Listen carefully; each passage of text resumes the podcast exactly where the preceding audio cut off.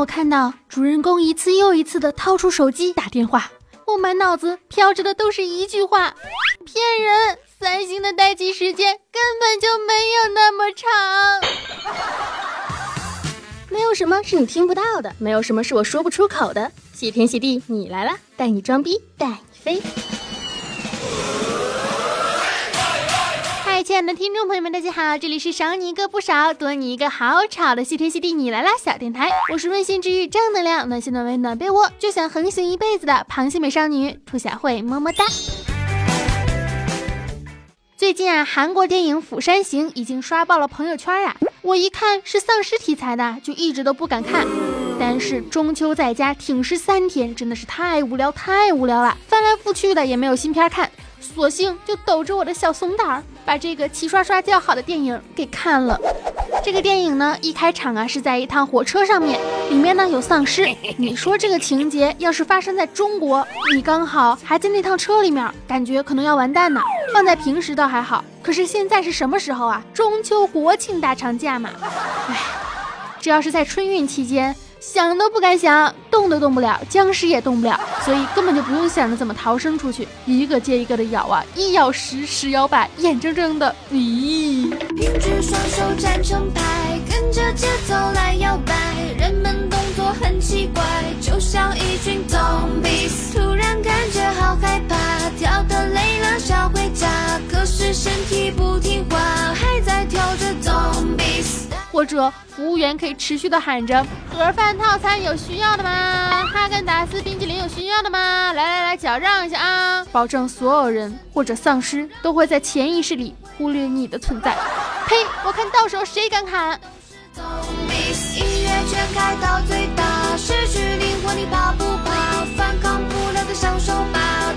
不过我挺好奇一点的啊。就是我们明明有安检呀，又要检票，又要检身份证，还要检行李。一般丧尸都在大厅里被关进小黑屋了，怎么能上得了车呢？不过万一要是上车了，我觉得防范措施还是要做好的。比如说我们现在是什么时代呀？是信息化时代。首先，如果网络上第一时间允许能够有消息的话，那么我相信散播速度一定是贼拉快的。前提是天朝不进行消息的管控。哎。管控也管控不住倒是真的。这样的话呢，感觉嗯，离感染源较远的车厢呢，能够及时的反应过来。乘务长呢，先把几扇门锁掉。至于同一辆车能不能逃出来，就看你的反应速度了。然后就近选派武警过来进行扫射僵尸。这个时候最关键的就是保证自己离事发车厢越越远越好，因为你也不知道什么是传播途径啊，血液、伤口还是空气被传染的话，嗯，我相信在这种事情上是不会有什么人道主义的。非常简单，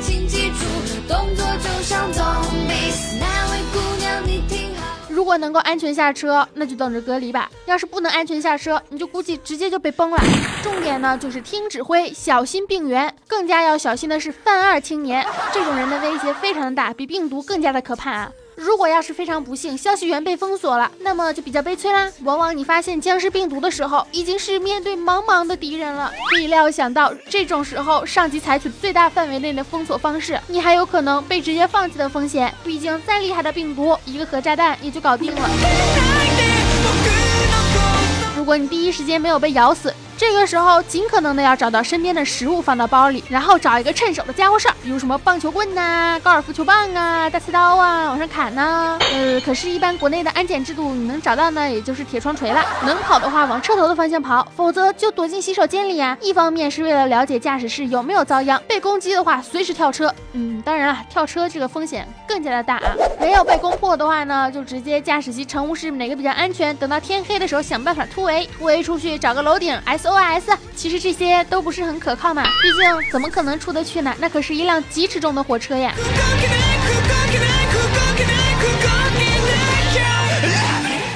告诉你们啊，要是丧尸真的来袭，千万别穿高跟鞋。要是真穿了，那就赶紧脱，毕竟平底鞋才能开心的耍着飞毛腿。紧急事件发生过后，一定要跟着长得好看的人跑，因为从上帝视角来看，这些长得好看的人往往自带主角光环，他们通常能够活到最后，或者是活得更久一点。找老公呢，也一定要找壮的，不仅能斗能打，关键的时刻还能扛起你就跑。要是找了一个小排骨男的，到时候你抱不动我，我抱不动你，你跑不动我也跑不动，两个人手拉手心连心，就直接嘎嘣。个屁见上帝了，一起领便当。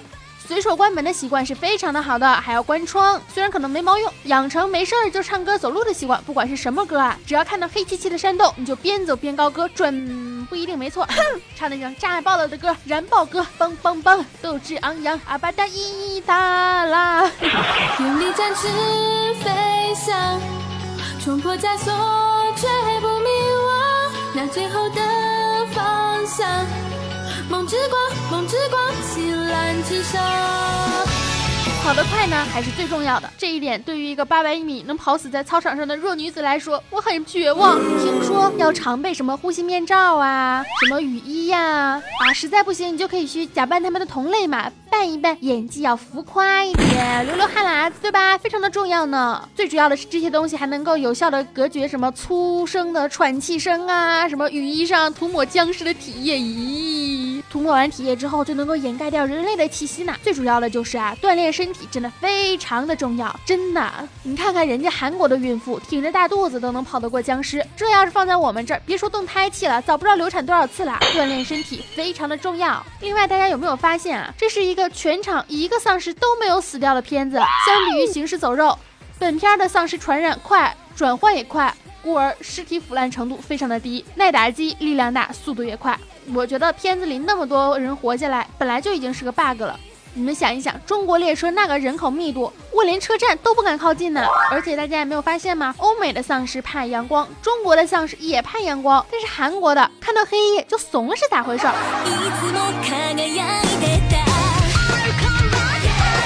这和我想象中的丧尸不太一样啊！也可能呢，因为这是一部丧尸题材的影片，所以动用了大量的群演啊。特殊化妆组呢，平均每天进行二十到四十人左右的化妆，在大田站那场戏呢，更是要动用上百人化妆成丧尸，而重点配角更是要几十分钟的时间。包括本片的男主角也说了，这部片儿真正的主角呢，其实是那些丧尸，辛苦的也是他们，他们接受了长达三个月的高强度训练。即便如此，由于化的都是僵尸妆，却基本认不出来谁是谁。也就是说，你终于演了一部戏，这部戏还特别的火，特别的热，结果连你妈都认不出来你是谁，嘿嘿，也是伤心。不过换一种角度去想，你就可以说，哎，那《釜山行》我可参演了，我演了僵尸呢，你们认不出来我吧？大家也不会觉得很奇怪。嗯，又 get 到了一个装逼小技能呢。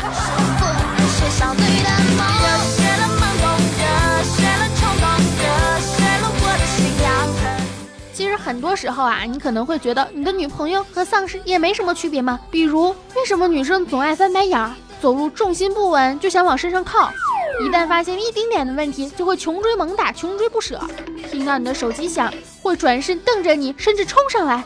前一秒相安无事，下一秒疯狂攻击，经常逼得你想躲进厕所。哼，喜欢出其不意的进攻，有很多相似的同伙，也就是闺蜜啦。做事情也会互相传染，都很喜欢咬。我劝你分手吧，单身才是王道呢。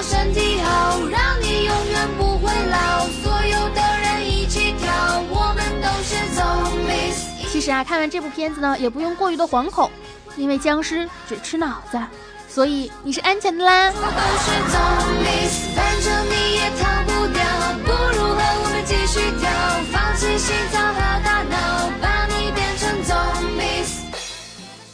好啦好啦，我们正经的讲一下这部电影啊，为什么会推荐大家去看呢？因为这是一部关乎于人性的电影。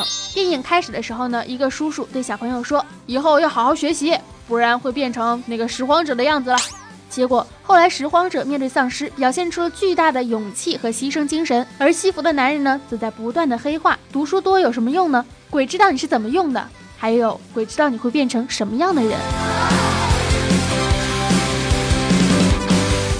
这部电影的导演呢，更想表达的是，面对极度危险和恐怖的时候，人类的反应。执行命令的也是独立的个体，在未能分辨的情况下准备执行命令，但是在听到歌声时果断放弃命令，转为营救，这样凸显出了选择性和保留了希望。士兵内心的深处也是盼望着有幸者能够来到的，这样自己所坚守的才不是最后的一座孤岛。谁都不能说观众一边痛恨常务剥夺了人们逃走的机会，感慨比丧尸更可怕的是人性，一边又认为常务最该死，并为开车厢门的老奶奶鼓掌叫好。常务没有意识到自己是僵尸的时候，如果不告诉他他已经被咬了，结局会不会有些不一样？我解开马尾的发绳，奔跑向着。是绝望，也许是留给生活的，可是希望应该留一点给电影。好啦，本期的谢天谢地你来啦，到这里就结束啦。这部片子呢，也希望大家可以看一看啊，在 A 站上可以搜索 AC Fun。关于《釜山行》有什么想说的吗？可以直接加兔小慧的节目微信呀，兔小慧全拼，二零一五 T 大写，简介里面都有写。也可以关注我的微信公众平台和新浪微博，都是兔小慧，么么哒。万里长城永不倒，打赏一分都不能少，青春阳光正能量，每天都是棒棒哒。